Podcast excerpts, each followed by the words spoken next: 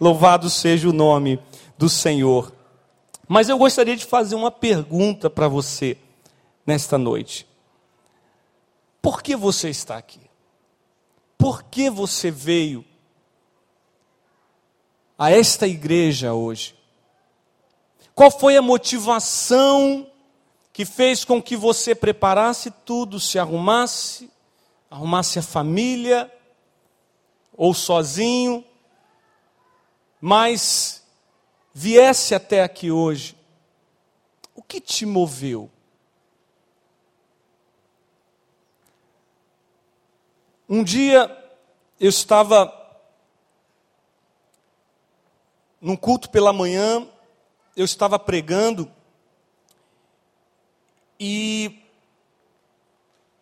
no meio da pregação, uma mulher que estava nos visitando naquela manhã, ela se levantou, ela não era uma pessoa desequilibrada, ela não era uma pessoa com problemas mentais, mas era perceptível que aquela mulher estava em profunda agonia.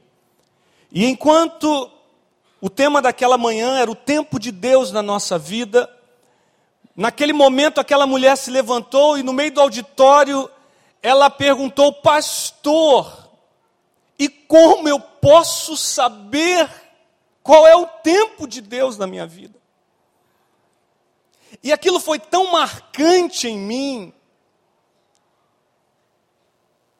que hoje eu imagino, até porque muitas das vezes acontece comigo mesmo, que todas as vezes que chegamos numa igreja, num auditório como esse, num lugar como esse, onde estamos buscando a presença do Senhor, muitas das vezes há um grito no nosso coração.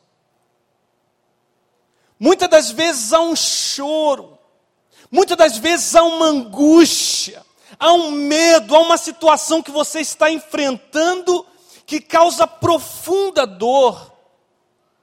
Quem sabe culpa de alguma atitude que você tomou.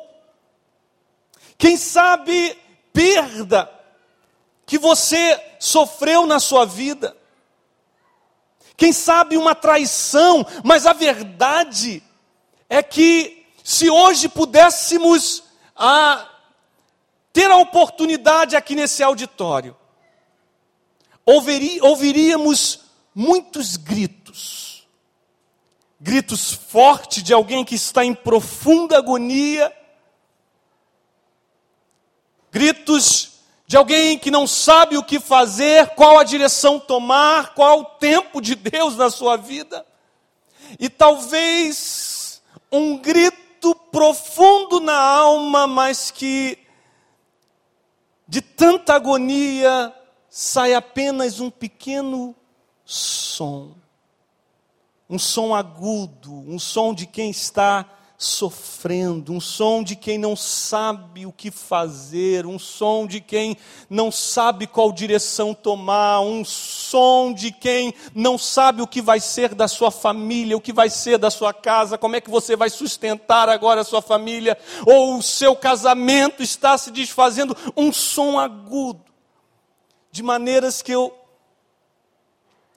tenho certeza que temos vários gritos nas, na alma de várias pessoas aqui, se não de todas. Talvez há um grito também de louvor, né?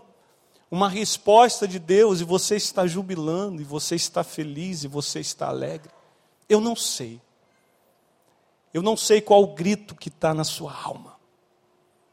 Eu não sei o que está no seu coração.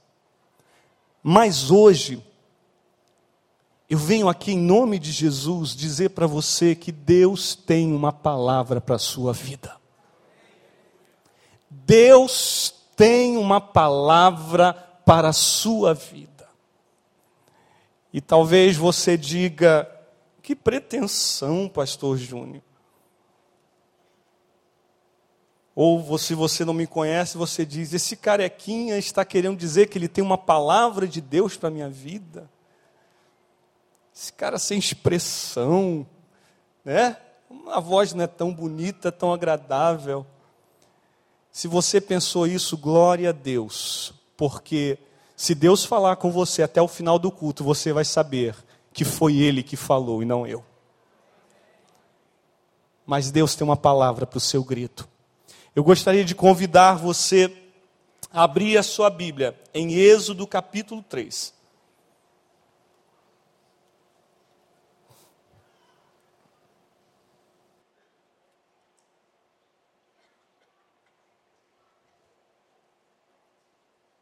Amém?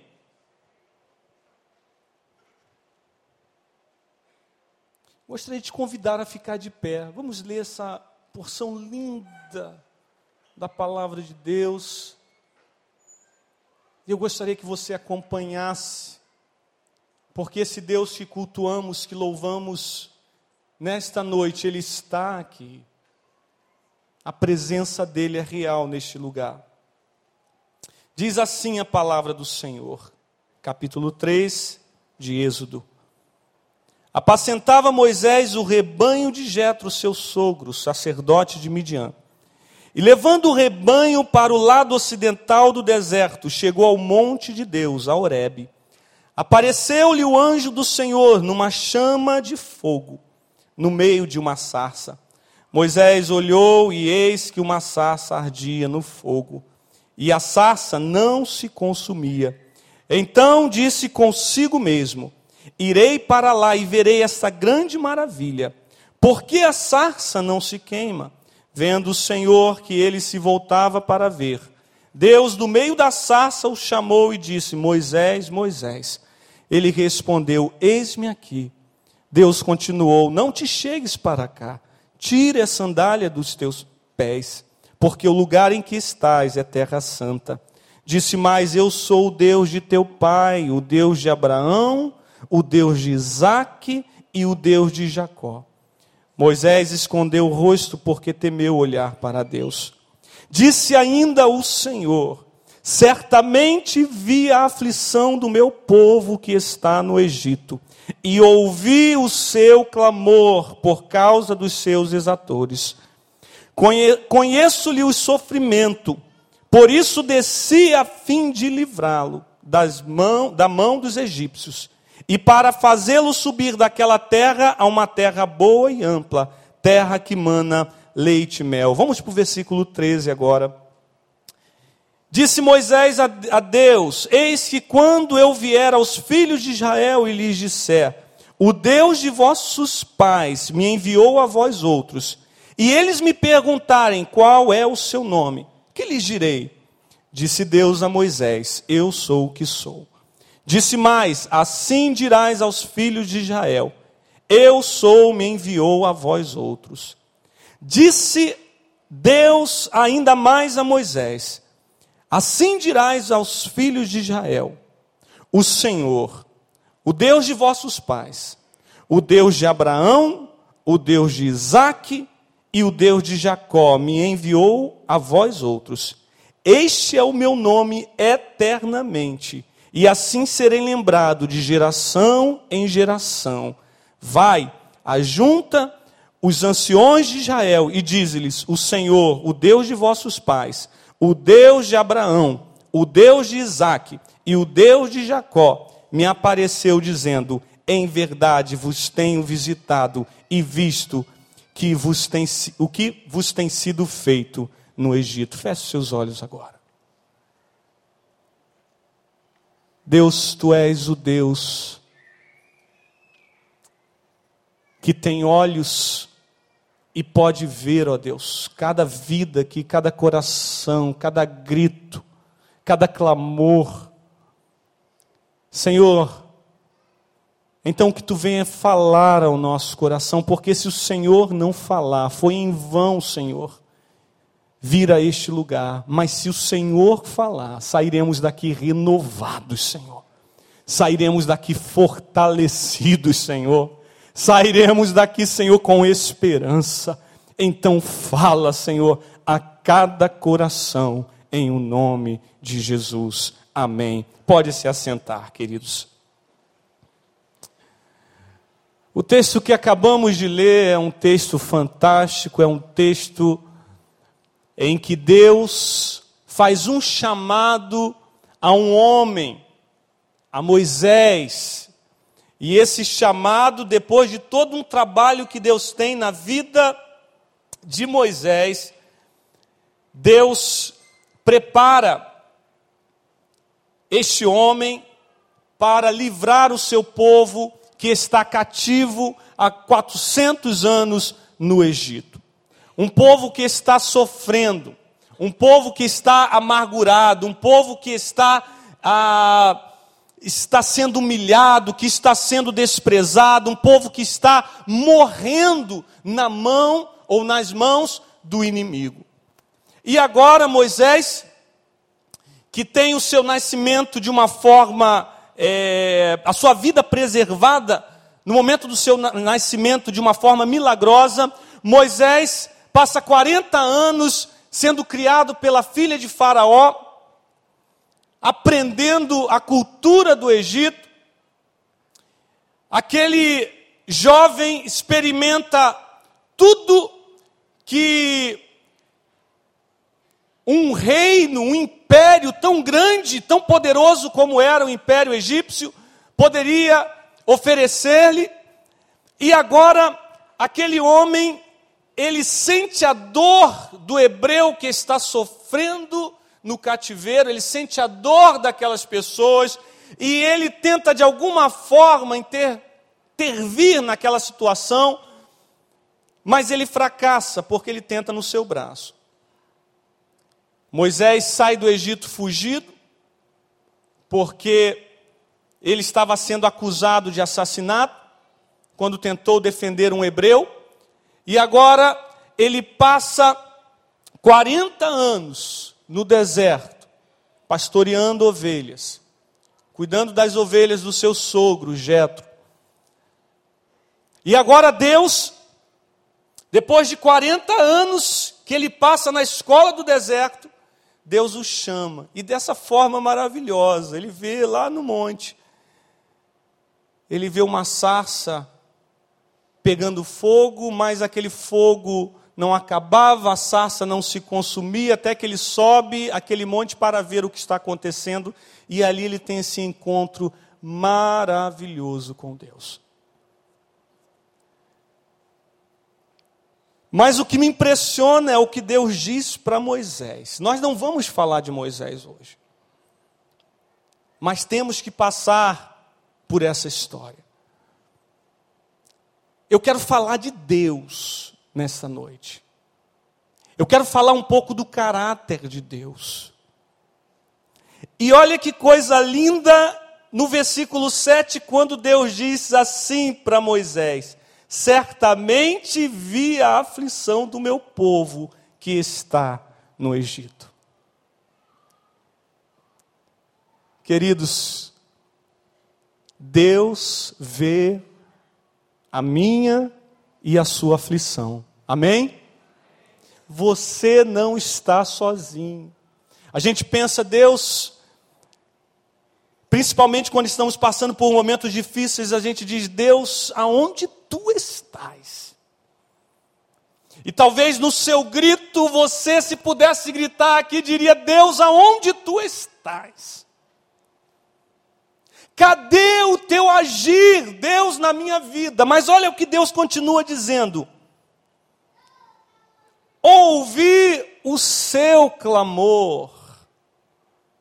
Deus viu a aflição do seu povo no cativeiro Deus ouviu o seu clamor, mas não para por aí. Diz assim: Conheço-lhe o sofrimento. O verbo conhecer, quando a Bíblia trata do verbo conhecer, ele não é aquilo que a gente às vezes que nós usamos aqui nesse verbo conheço. Por exemplo, você conhece o pastor Júnior? E você diz: "Conheço aquele carequinha, magrinho, feinho, é ele mesmo". Mas você não me conhece na intimidade. Você não sabe o que eu gosto, você não sabe o que eu estou sentindo, você não tem uma vida perto, próxima da minha. E quando a Bíblia trata de o verbo conhecer, é mais profundo. É conhecer, saber o que aquela pessoa gosta, saber quais são as suas preferências, saber o que está no seu coração, saber o que ele está passando naquele momento, saber a sua história. Então, o verbo conhecer aqui, quando ele é usado, Deus não está falando só eu vi aquela pessoa no meio da multidão.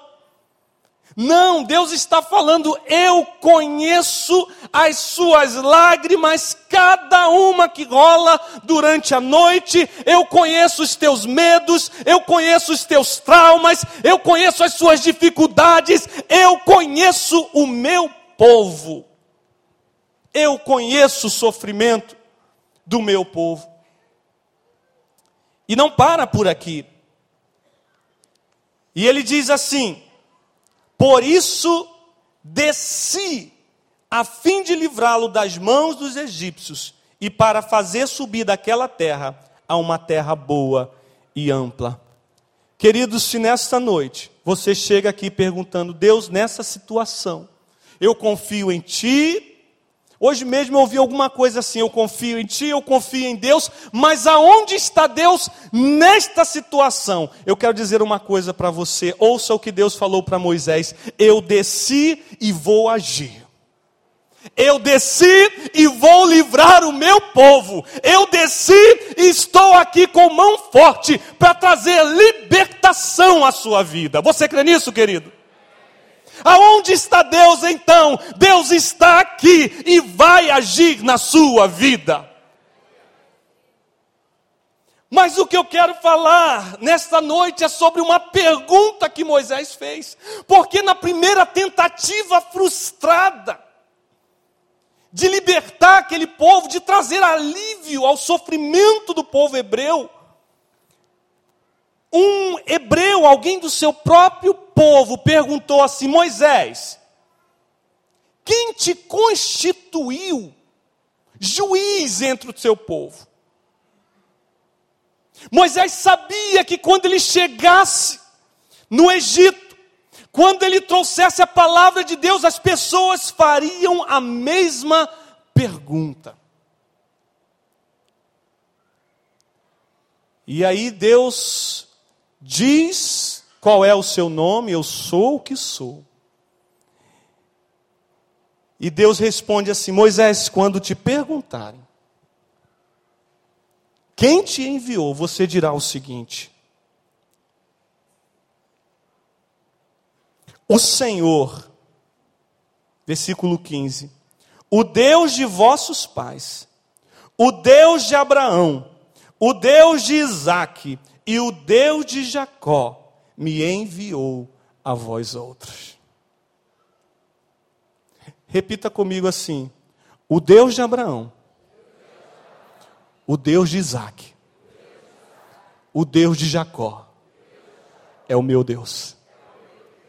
Por muito tempo essa expressão ficava sendo trabalhada no meu coração e a minha pergunta era: por que não Deus de ah, Noé Deus de Davi, Deus de Jonas, quem sabe Deus de Pedro, Deus de João, Deus de Isaac, mas por que essa expressão se repete tanto na Bíblia? Deus de Abraão, Deus de Isaac e Deus de Jacó. Por que, que nas maiores e nas pregações mais tremendas que nós vemos na palavra de Deus, que estão registradas lá em Atos 3, quando Pedro faz aquela pregação tremenda que quase 3 mil almas se convertem, Pedro cita essa expressão, porque quando a quando Estevão está sendo, se tornando o primeiro mártir da igreja, quando ele fala, prega aqueles homens, e aqueles homens não conseguem nem ouvir a pregação, porque que Estevão estava citando esse trecho? Porque que o avivamento que aconteceu no tempo de Esdras, quando Esdras cita a palavra em Deuteronômio, também trata e e traz essa expressão: o Deus de Abraão, o Deus de Isaac e o Deus de Jacó. Por que isso é tão importante? Porque vemos essa expressão diversas vezes na Bíblia? tanto no Antigo como no Novo Testamento. Peraí, gente, tem alguma coisa. Ora, tem alguma coisa que Deus está most querendo mostrar para nós. E eu comecei a pensar muito tempo nisso, comecei a gastar tempo nesse pensamento, trabalhando isso no meu coração. E eu digo para vocês: Deus não me revelou tudo, mas alguma coisa eu sinto que recebi de Deus e gostaria de compartilhar com vocês. Mas talvez durante essa mensagem, talvez no final dessa mensagem, talvez na sua semana, talvez na sua angústia, você vai conhecer mais de perto o Deus de Abraão, o Deus de Isaac e o Deus de Jacó. E eu espero que isso aconteça. Moisés pergunta a Deus: O que direi ao povo quando me perguntarem quem te enviou aqui para nos livrar das mãos de Faraó? Tu responderás, Moisés, o Deus de Abraão, o Deus de Isaac, o Deus de Jacó. Ora, por que será? E eu comecei a pensar como as experiências desses três homens, a vida e experiência deles se tornou o DNA do povo de Deus. A vida e experiência deles hoje mostra a relação de Deus com o seu povo e do seu povo com o seu Deus. É claro, o meu desafio hoje aqui é falar um pouco da experiência desses homens, mas seria impossível eu falar tudo. Porque cada um deles viveu de forma tão intensa, tão maravilhosa com Deus, tão tremenda que seria impossível. Mas eu gostaria de trazer de cada um deles o que Deus colocou no meu coração. As experiências mais fortes de cada um desses homens. Quem é o Deus de Abraão? O Deus de Abraão, nós começamos a conhecer o Deus de Abraão em Gênesis capítulo 12. De Gênesis do capítulo 1 ao capítulo 11, você vai ver Deus tratando com a humanidade de uma forma geral, de uma forma direta, de uma forma com todos, da mesma forma. Mas a partir do capítulo 12, nós vamos ver Deus escolhendo um povo para ser o seu povo, para ser para que ele possa ser o seu Deus, um povo que lhe é peculiar, um povo que ele possa amar e dizer: Este é o meu povo. E aonde começa isso? E aonde começa esse projeto de Deus? Ele começa em Ur dos Caldeus, quando Deus escolhe de uma família idólatra tirar um homem, chamar um homem. Esse homem era Abraão, e Deus diz assim: Abraão, vem aqui. Eu quero te fazer. Eu quero que você saia da sua terra, da sua parentela. E quero que você seja o pai de um povo escolhido por mim. A partir de você, eu levantarei um povo exclusivamente meu.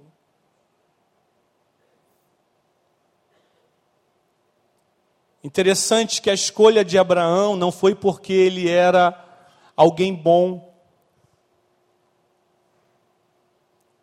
Pelo contrário, Abraão vivia numa terra extremamente idólatra.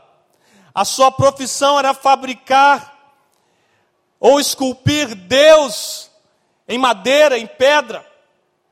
Ele era um artesão de imagens, e não há nada que provoque mais a ira de Deus quando damos glória a uma imagem de escultura.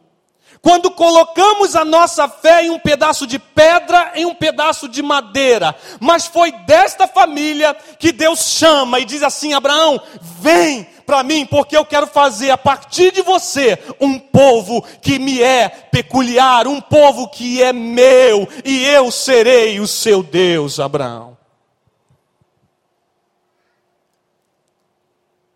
Abraão não tinha nada de bom.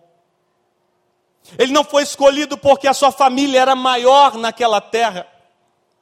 Sabe por que ele foi escolhido, queridos? Ele foi escolhido porque Deus é bom. Abraão não foi escolhido pela sua bondade, mas porque Deus é bom e a sua misericórdia dura para sempre. Sabe, se precisamos conhecer o Deus de Abraão, como Deus diz a Moisés, precisamos entender que em Abraão, o Deus de Abraão inicia uma caminhada com Abraão e a partir daquele momento diz: Você é meu povo, e diz para Abraão: Não porque você é bom, Abraão, mas por causa da minha misericórdia. Você precisa saber que o Deus de Abraão é o seu Deus, é o Deus que te escolheu, não porque você é bom, não porque a sua família era uma família certinha, pelo contrário, talvez seja uma família muito desajustada, mas Deus te escolheu porque Ele te amou, Deus te escolheu porque quando você olha para você e diz, diz assim: Mas eu sou pecador, Deus, mas eu peco demais, eu sou pior nesse auditório. Ainda assim eu digo para você: se você tem essa consciência, a graça de Deus aumenta na sua vida, porque mesmo assim Ele te escolheu. Ele não nos escolheu pelo que nós éramos, Ele nos escolheu por causa da Sua graça. O Deus de Abraão é o seu Deus nessa noite. E sabe o que que Deus traz para Abraão? Sabe como Deus se revela a Abraão? Como pai. Como pai. Não há nada que Satanás tente mais infiltrar o seu veneno do que na paternidade de um filho. Quando estamos em angústia, quando há gritos em nosso coração, a primeira coisa que a gente pensa, eu estou sozinho. O Deus de Abraão é o Deus que resgata a nossa paternidade. Nós não somos filhos bastardos. Você não é filho espiritual bastardo. Você é filho do Altíssimo. E ele diz assim: O meu povo que está no Egito. Olha o que ele diz para Moisés. Sabe o que isso quer dizer? Você pode estar no momento de angústia, você pode estar vivendo um momento de escravidão em alguma área, mas você continua sendo o povo dele. É tão assim que o primeiro a primeira tentativa de Satanás de derrubar Jesus no deserto, quando Jesus foi tentado. Vocês lembram qual foi a palavra de Satanás para Jesus? Quem lembra? Se você é o quê? Filho de Deus. Olha aí tocando. Se você é filho de Deus, transforma essas pedras em pães. Deixa eu traduzir o que Satanás estava dizendo para Jesus. Para que serve pedra num caminho? A pedra serve para atrapalhar, para a gente tropeçar, para cairmos, para machucar o nosso pé.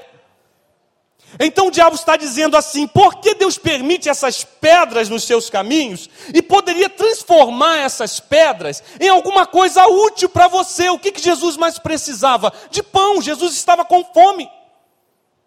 Transforma essas pedras, se você é filho de Deus mesmo, transforma essas pedras em pães. Mas Jesus responde assim para Satanás: Satanás, eu não vivo e não, e não tenho a convicção de que Deus é o meu Deus pelas circunstâncias. Eu não sei que Deus é meu Deus simplesmente porque aquela diversidade não foi transformada naquele momento, mas Ele é o meu Deus porque a Sua palavra não pode mentir, Ele é o meu Deus. Sabe o que Satanás tenta tocar na nossa vida? É exatamente aí. Se Deus é Deus, por que, que você está sofrendo? Por que, que você está com esse grito na alma? Por que, que você está vivendo essa situação? Por que, que você está vivendo essa dor? Ele coloca em xeque o amor de Deus. Mas em Abraão nós entendemos que Deus é Deus, independente da situação que você esteja vivendo. Mas tem uma coisa que eu quero dizer para você, eu diria isso no final, mas eu quero dizer uma coisa para você. No momento de Deus, Ele se levantará na sua vida e julgará a sua causa, porque você é povo dele. Abra... Jó vivia seus momentos mais difíceis. Mas ele, no momento de dor, no momento de angústia, ele disse assim: Bem sei que tudo pode, e nenhum dos teus planos podem ser frustrados. E ele diz depois assim: Eu sei que o meu redentor vive. O Deus de Abraão, a experiência de Abraão com Deus, é a experiência de um Deus que cuida da gente, de um Deus que diz: Eu sou teu pai, você é o meu povo. Como é que Abraão respondeu esse chamado de Deus? Ele respondeu dizendo assim: Senhor, eu creio. E como é que ele respondeu? Como ele disse, eu creio? Porque muitas das vezes nós dizemos da boca para fora: Eu creio, Senhor. Eu tenho fé que o Senhor me chamou, eu tenho fé que o Senhor me escolheu, mas nós não conseguimos levantar, nós não conseguimos tomar uma atitude. Eu ouvi alguém dizer uma vez que o primeiro passo, quando damos o primeiro passo em uma determinada situação, nós caminhamos a metade do caminho. E Abraão responde a Deus quando ele se põe de fé, junta a sua família e sai da sua terra e vai para um lugar que Deus ainda ia lhe mostrar. Abraão é chamado pai da fé porque ele creu em Deus. E como Deus manteve, como Deus sustentou a fé de Abraão. E talvez você vai se identificar mais ainda com Abraão. Sabe como é que Deus sustentou a fé de Abraão? Em primeiro lugar, com grandes promessas. Interessante que a gente vem aqui todo domingo, né? E você diz assim, pastor, mas tem um ano, tem dois anos, tem três anos, tem quatro anos, tem cinco anos que o pastor, os pastores sobem nesse púlpito e fala que Deus tem promessas para mim, e fala que Deus vai é, fazer isso e vai fazer aquilo. Eu quero dizer uma coisa para você, querido: Deus irá fazer no tempo dele. Abraão também reclamou como nós. Abraão também disse: cadê Deus? Um dia Abraão estava na, na tenda depois de, de uma grande vitória, ele entra na tenda, na tenda e ali está frustrado, está cabisbaixo, está com medo, está angustiado. E Deus diz assim para Abraão: Abraão, sai, sai da tenda. Sai da tenda, Abraão. Eu quero falar com você. Quem sabe Deus não está falando assim para você? Deus, eu tenho tantas promessas, mas não estou vendo nada se cumprir. E hoje é o dia que Deus diz para você: sai da tenda, eu quero falar com você. Olha para as estrelas dos céus, Abraão. Você pode contar, assim será o seu povo, assim será a sua família, como as estrelas dos céus como a areia do mar. Talvez você tenha promessas. Quantos aqui creem que tem promessas do Senhor? Digam amém. Mas talvez esteja distante, talvez você ache que esteja distante, esteja demorando. Mas hoje Deus te diz: Eu cumprirei as minhas promessas na sua vida. Outra coisa que Abraão, como Deus sustentou a vida de Abraão, colocando Abraão à prova. Queridos, quando Deus quer gerar alguma coisa na nossa vida, quando Deus quer nos dar alguma coisa, quando Deus quer fazer alguma coisa, Ele precisa tratar da nossa vida, Ele precisa tratar do nosso coração, Ele precisa trabalhar nas nossas emoções. Às vezes a gente chega aqui e quando pessoas chegam aqui à frente a cada domingo, arrependidas, querendo viver, querendo ser povo de Deus, elas chegam aqui não conhecendo essa caminhada com Deus, e a partir desse momento, Deus começa a trabalhar na vida dela. E a Bíblia diz que Deus prova aquele a quem Ele ama, e se Ele te ama, é por isso que você está passando por provações. Talvez esse grito na sua alma seja de uma dor, seja de uma provação que Deus está permitindo você passar. E como é que você está passando? Por incrível que pareça, as provações sustentavam a fé de Abraão. Havia uma coisa também que fazia com que Abraão fosse sustentado a cada dia. Deus visitava Abraão de tempos em tempos. Talvez você diga, por que, que eu estou indo à igreja? Eu te perguntei aqui no início, por que, que você está vindo à igreja? E talvez você possa dizer assim, ah, pastor, mas todas as vezes que eu vou, Deus fala que vai fazer, Deus diz que vai acontecer, mas cadê?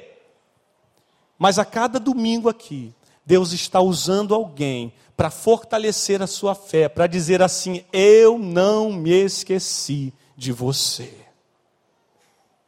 Eu não me esqueci de você. Assim como aquele povo estava abandonado, aquele povo estava entristecido, aquele povo estava humilhado. Deus agora levanta e diz para Moisés: Eu me levantei e vim aqui para libertar o meu povo. O Deus de Abraão te conhece, te chama de filho e diz assim: No tempo certo eu cumprirei cada promessa minha na sua vida.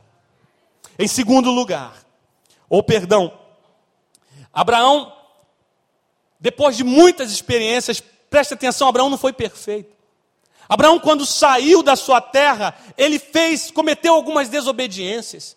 Ele pecou em algumas áreas, mas ele não perdeu a fé. E quando Deus lhe fez o maior desafio para saber aonde estava o coração de Abraão, diz a Bíblia que Deus diz assim: depois de cumprir a promessa que deixou Abraão babando, que foi o seu filho Isaac.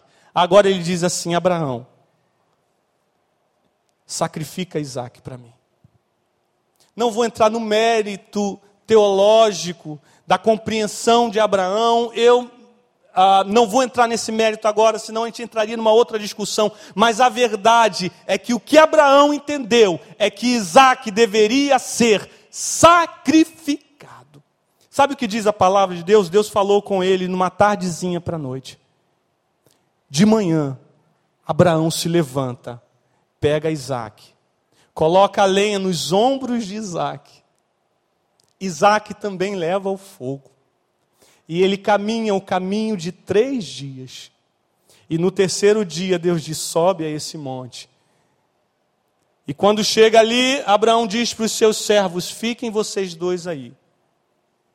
Vou eu e meu filho Isaque subir ao monte, adoraremos ao Senhor e voltaremos. Quando eles sobem o monte, Abraão prepara tudo, imagine o coração desse pai. Parece que um Deus contraditório que lhe promete um filho depois de um milagre espetacular, esse Deus pede o seu filho. E agora Abraão coloca o seu milagre em cima de uma pedra, coloca o fogo e levanta o cutelo.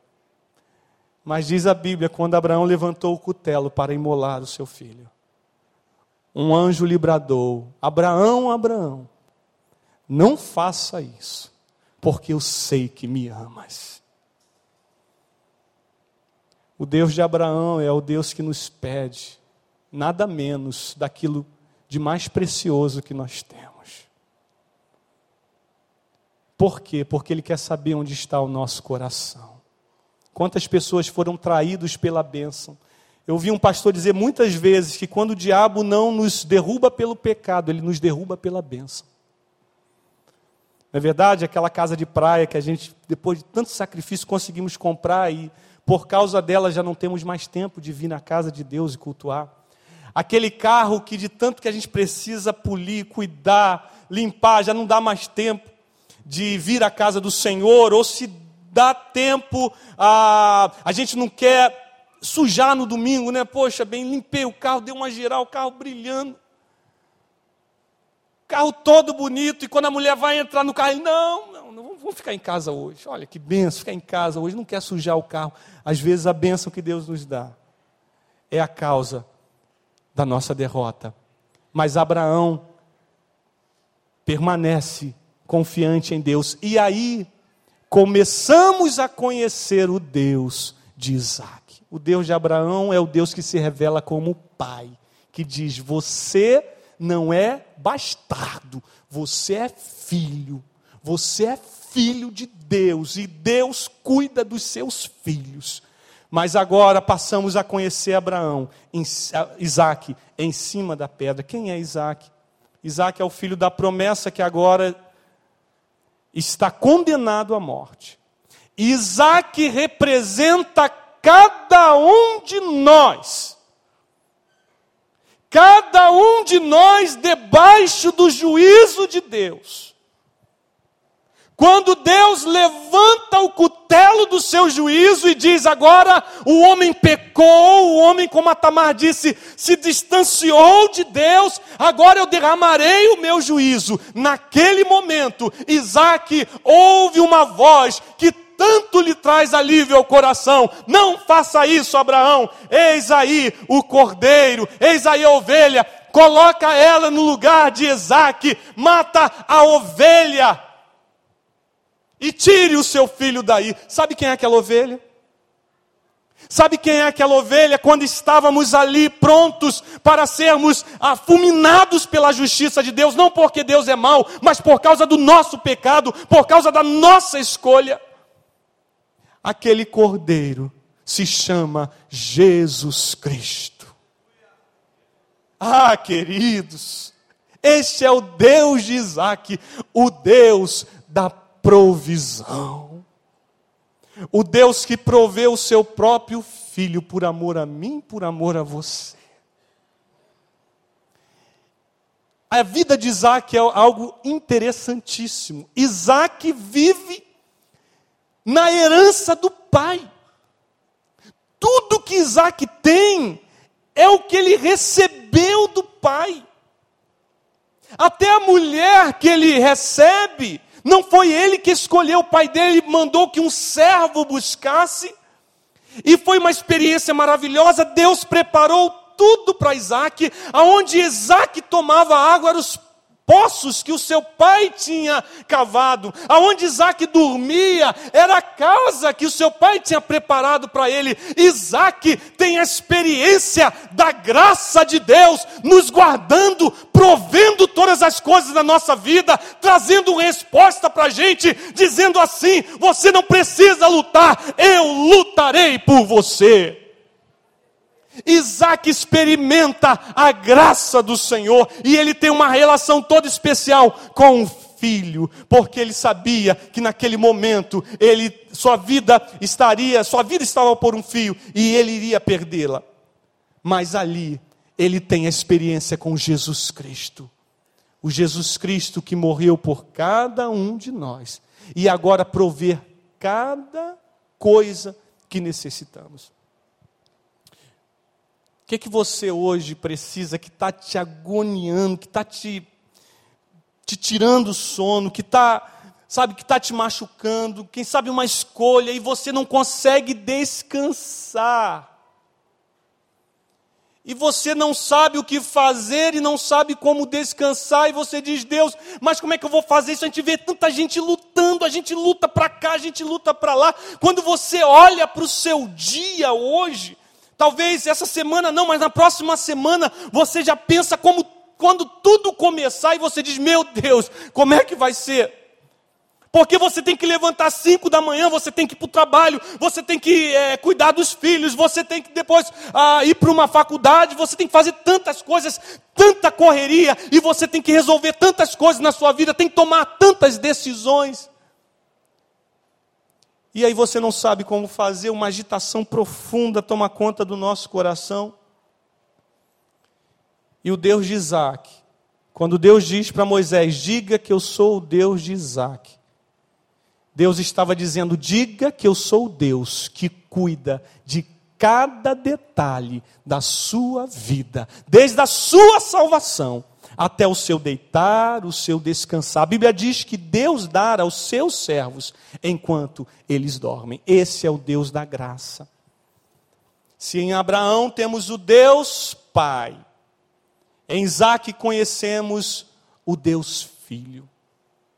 A sua bondade, a sua misericórdia, a sua entrega por cada um de nós. E finalmente vamos conhecer o Deus de Jacó o Deus de Jacó,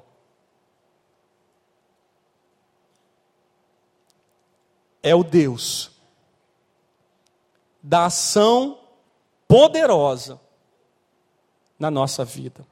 Veja que Jacó, no ventre de sua mãe, ele e seu irmão já lutavam. A Bíblia diz que eles lutavam no ventre de Rebeca, de maneira que Rebeca estava sem alegria na sua gestação. Tamanha agonia, aquela briga, os dois irmãos dentro do ventre. E enquanto e quando eles nasceram, Jacó nasceu agarrado no calcanhar do seu irmão. E eu comecei a perguntar a Deus: o que, que é isso? O que, que Jacó representa na minha vida, porque isso é tão importante que Deus diz que tem que ser um memorial, é porque Jacó é mostra para gente a natureza humana decaída, o homem lutando em todo tempo para se impor, para se estabelecer, o homem tentando seu espaço, o homem tentando ah, é, subjugar o outro, o homem tentando ser. Jacó mostra isso, essa natureza que nós temos. Você quer ver uma coisa? Parece que a gente cresce, a gente nasce e cresce disputando as coisas um com o outro, e quando somos comparados, né, isso é cruel. Você imagina eu chegar para o Robson assim e falar: Poxa, Robson, aí, Bate um violãozão, hein? Muito bem, bonito, toca bonito, grande músico, ensaio coral, bem. Mas, Robson, Beethoven, hein? Hum? Já pensou Beethoven aqui, Robson? Aí Robson fica murchinho. Porque sempre tem alguém melhor que a gente, sempre tem alguém. Ô, pastor Paulo prega pra caramba, hein? Pregação abençoada de manhã. E geralmente, quando alguém quer te derrubar, começa assim, né? Mas e o Spurgeon, hein, pastor Paulo? E o Billy Graham, hein? E parece que a nossa vida é o tempo todo assim. Quem sabe seu pai te criou para você esmagar os seus inimigos, atropelá-los. Você tem que aprender inglês, você tem que aprender francês, você tem que ser o melhor, porque você tem que atropelar, você tem que ser bom. Você tem que chegar, você tem que acontecer. Essa é a nossa natureza. Eu costumo pensar: se você soltar duas pessoas numa ilha deserta, você pode ter certeza que um vai querer ser o chefe lá.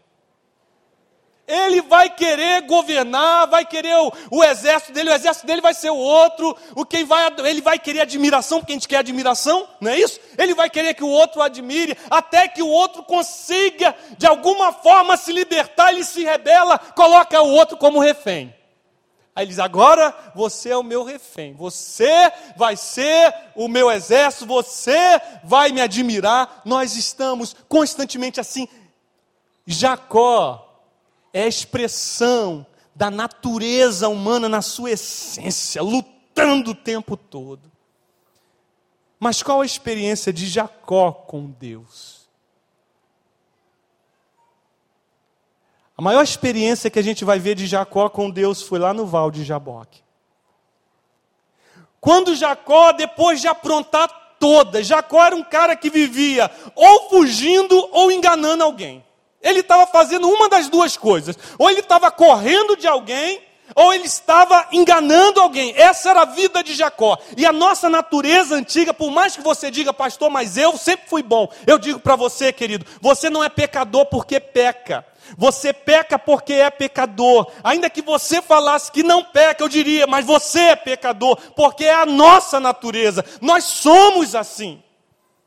E agora no val de Jaboque, Jacó ali já está cansado. Ele vê que a, a sua vida não tem mais como ele, ele fugir, porque o seu irmão está vindo em sua direção. Ele sabe que o seu irmão havia, havia prometido matá-lo. E agora Jacó chega no val de Jaboque.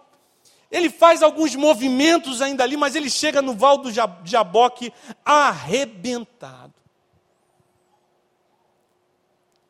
E ali ele sozinho com Deus. E ali começa uma luta. A Bíblia diz que um anjo vai até o val do Jaboque. E ali começa um embate, uma luta.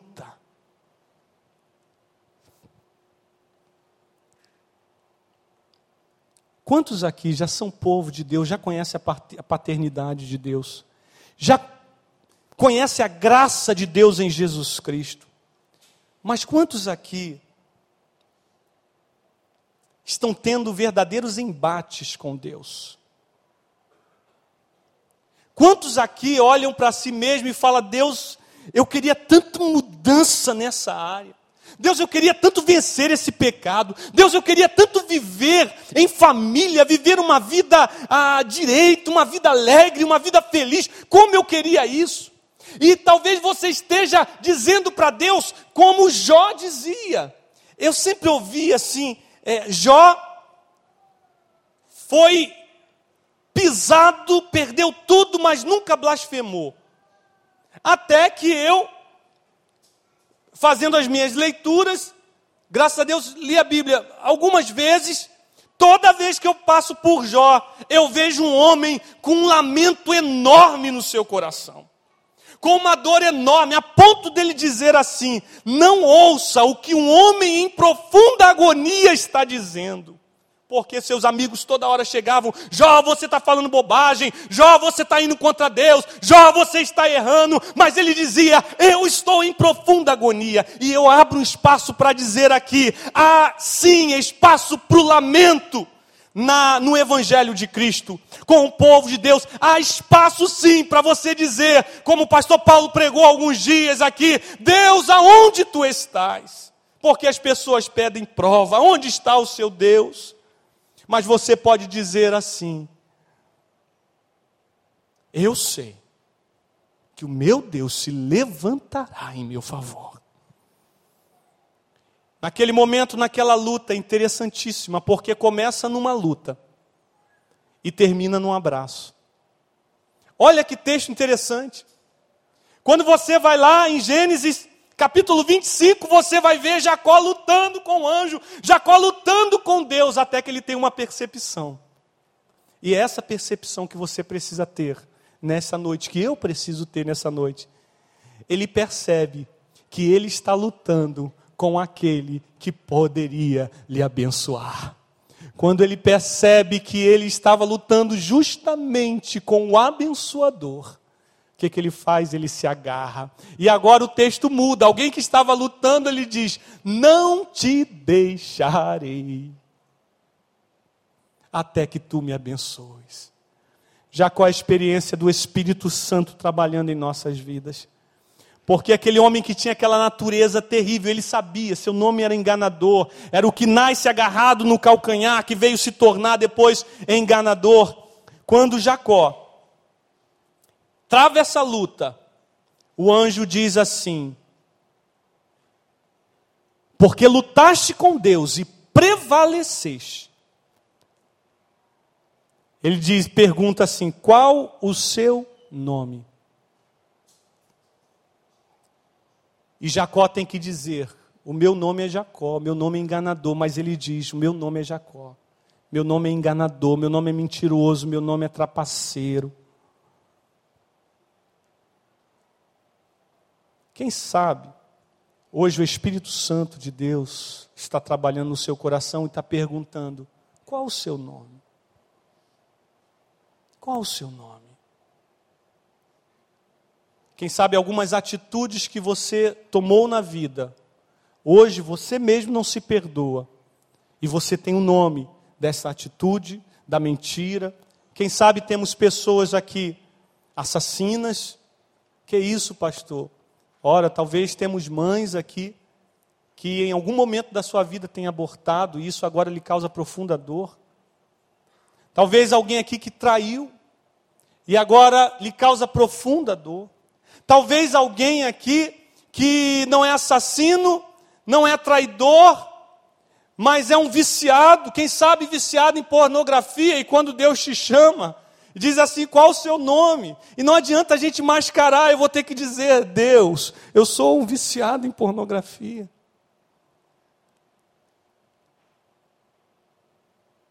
Talvez Deus pergunte qual o seu nome e você tenha que dizer: Senhor, eu sou alguém meu nome é depressão.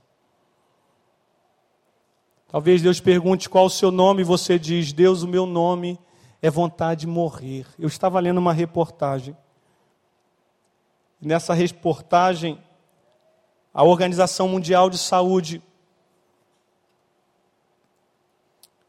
estava informando que quase um milhão de pessoas tiram a própria vida todos os anos cometem suicídio no mundo. Para cada pessoa desse um milhão, pelo menos 20 tentaram suicídio também. Os homens têm mais êxitos, êxito porque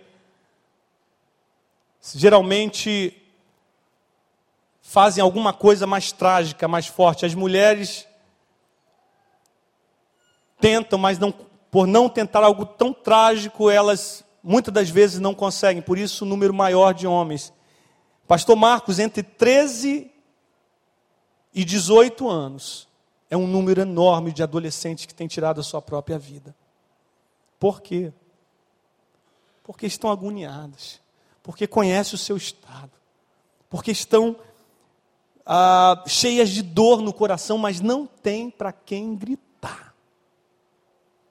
Não tem para quem gritar.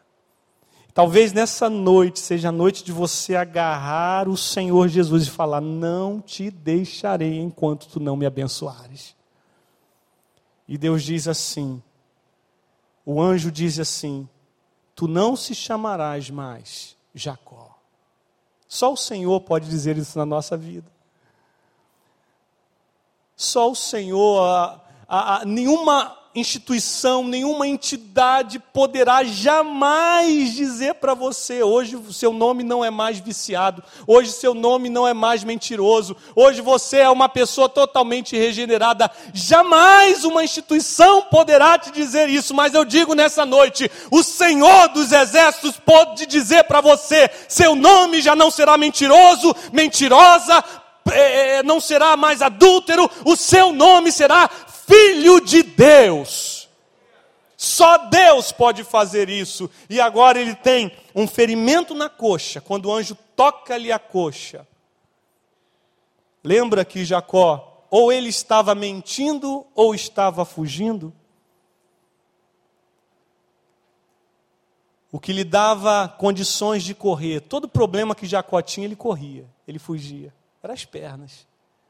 Deus toca ali na sua força, e diz assim: agora você não corre mais, agora você anda comigo. Que nessa noite possamos conhecer o Deus de Abraão, o Deus de Isaac e o Deus de Jacó. O Deus de Abraão é o Deus Pai, é o Deus que se apresenta como Pai.